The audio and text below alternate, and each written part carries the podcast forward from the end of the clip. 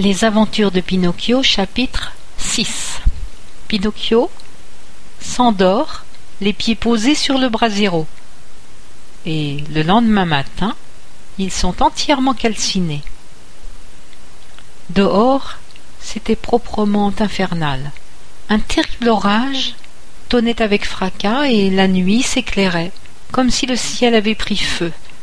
Un vent glacial tournoyait, sifflant méchamment, soulevant un immense nuage de poussière et faisant gémir tous les arbres de la campagne.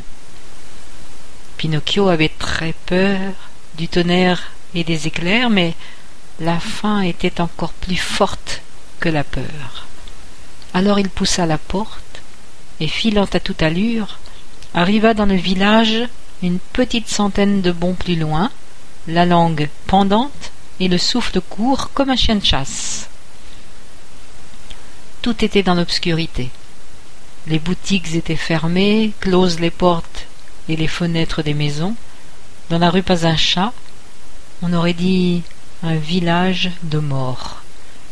Accablé par le désespoir et la faim, Pinocchio se pendit à la sonnette d'une maison et carillonna, carillonna, tout en se disant Quelqu'un finira bien par se mettre à la fenêtre.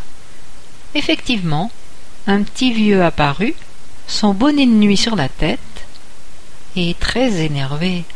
Qu'est-ce que vous voulez à cette heure-ci? Peut-être serez-vous assez aimable de me donner un morceau de pain? D'accord, ne bouge pas, je reviens tout de suite, répondit le vieil homme, qui croyait avoir affaire à l'un de ces vauriens, capables de tout et qui, la nuit, s'amusent à tirer les sonnettes pour le seul plaisir de déranger les gens dormant tranquillement.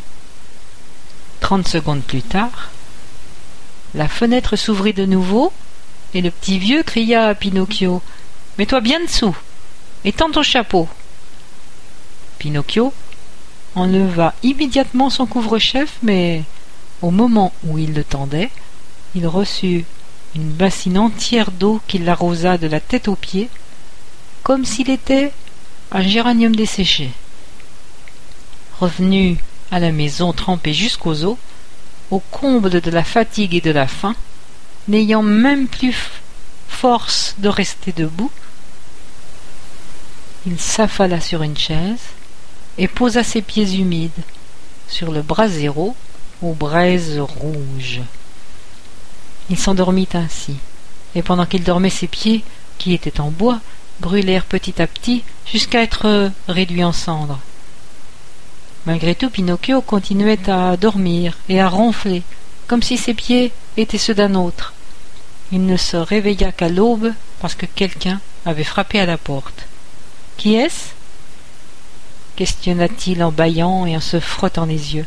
C'est moi, répondit une voix. Cette voix était celle de Geppetto.